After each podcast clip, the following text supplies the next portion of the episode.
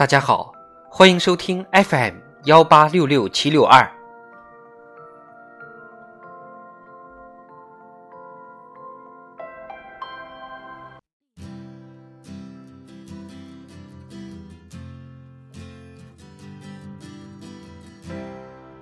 智慧人生，帮你开启生活的另一面。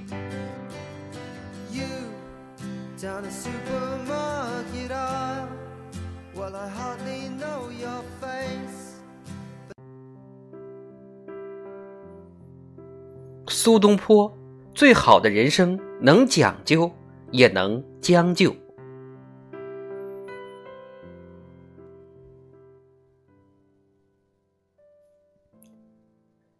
林语堂先生在《苏东坡传》中写道：“一提到苏东坡，中国人总是亲切而温暖的会心一笑。这大概就是对苏东坡最好的诠释。”苏轼二十岁中进士，可谓少年得志。中年以后，从北到南却是接连被贬，直到被贬到遥远的海南岛。这是跌宕起伏、四海飘零的一生，却被苏轼过得有模有样、有滋有味。身处顺境，他能享受最好的，能讲究；身处逆境，他能承受最坏的，能将就。这份豁达和修养，让我们这些后来人不由得一赞三叹。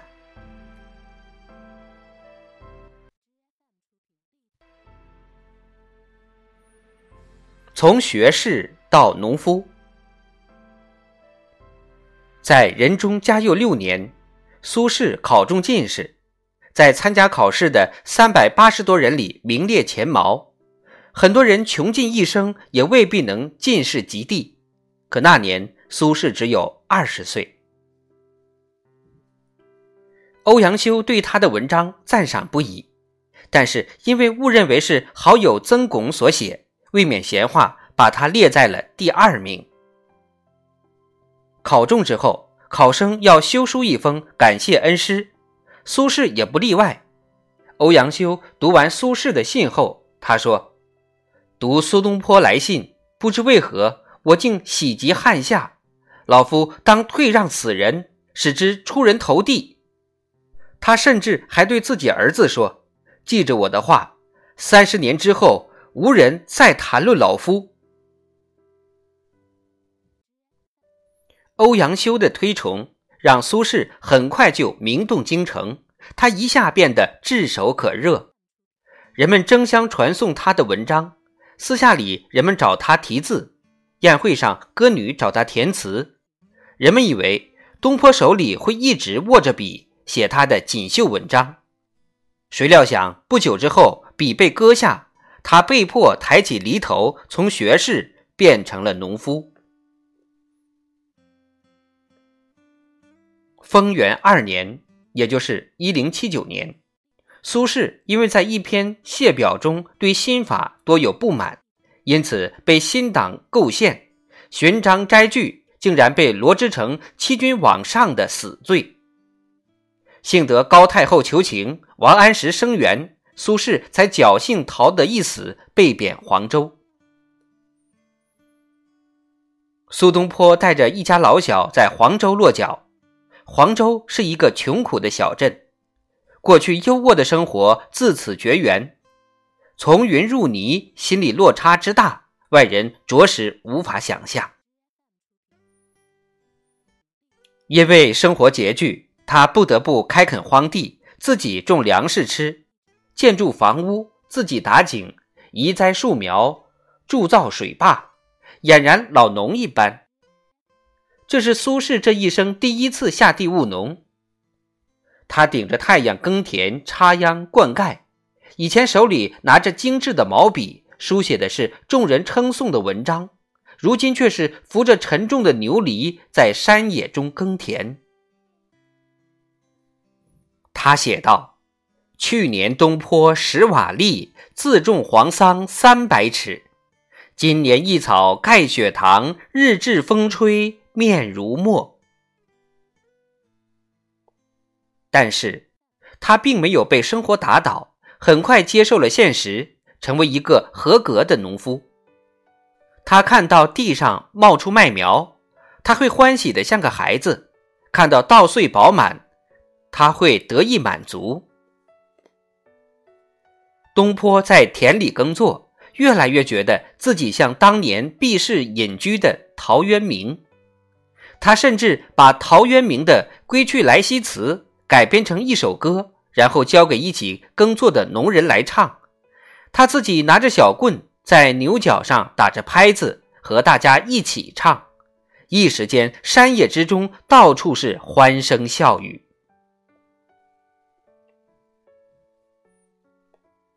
从羊肉到猪肉，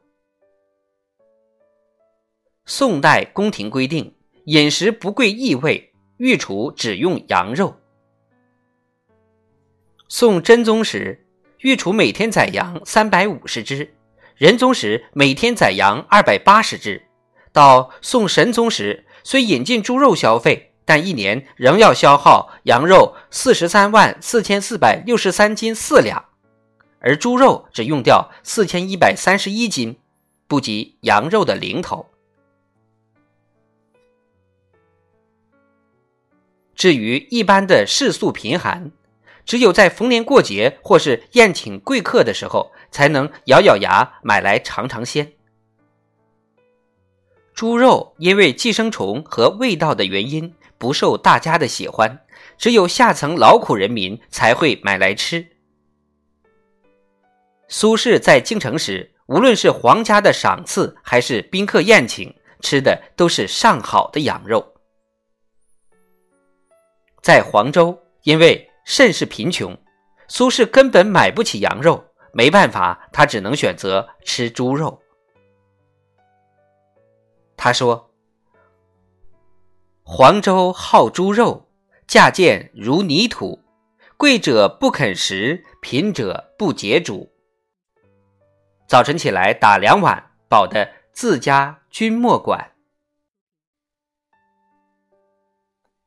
因为当时猪肉并不好吃。所以，苏轼煞费苦心开发了新的做法。他饶有兴趣地写下了《猪肉颂》：“洗净称少着水，柴头掩烟咽不起。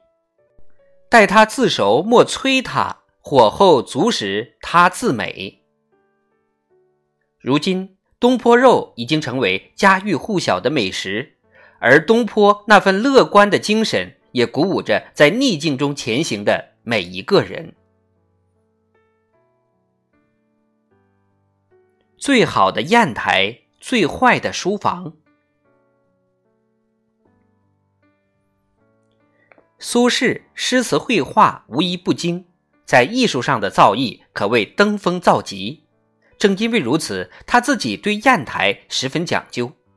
他一生收集了很多名贵的砚台，比如苏轼。曾经用的一方端砚，呈瓦形状，色如猪肝，中有冰纹，敲击有铿锵之声，犹如石盘。正上方雕着一只独角兽，面如狮，下巴有须，五爪登云，二目观日，可谓精美绝伦，并且有藏宝篆书小印，可谓价值连城。曾经的苏轼写诗作文一定要匹配最好的砚台，他在这方面的讲究也是当时大部分文人不能比的。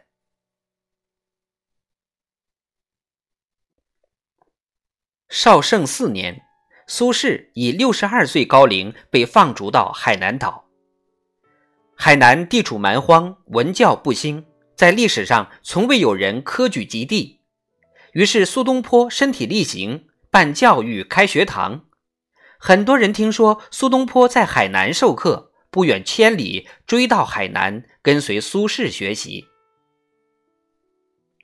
而当时苏轼的砚台大多都已经遗失，他甚至连一个像样的书房也没有，很多书都只能靠他自己手抄。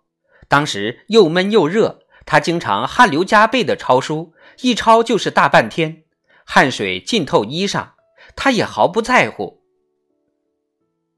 他能用最好的砚台，却也能用最坏的书房。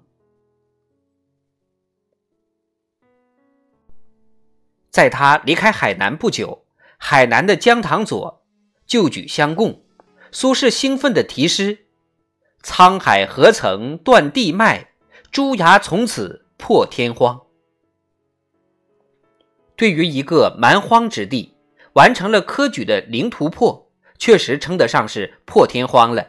时至今日，海南依然留存着东坡村、东坡井、东坡路、东坡帽。甚至还有东坡话。海南人一直把苏东坡当成儋州文化的开拓者，这就是苏轼。他可以是挥毫泼墨、名动京城的苏学士，也可以是早起晚归、扶犁耕田的东坡居士，能在京城享受羊肉，也能在黄州做他的猪肉。他能对砚台精益求精，却也能在简陋的书房完成对海南的文化开拓。他能享受命运的馈赠，也能承担命运的打击。无论好的坏的，他都能变成生命里的风景。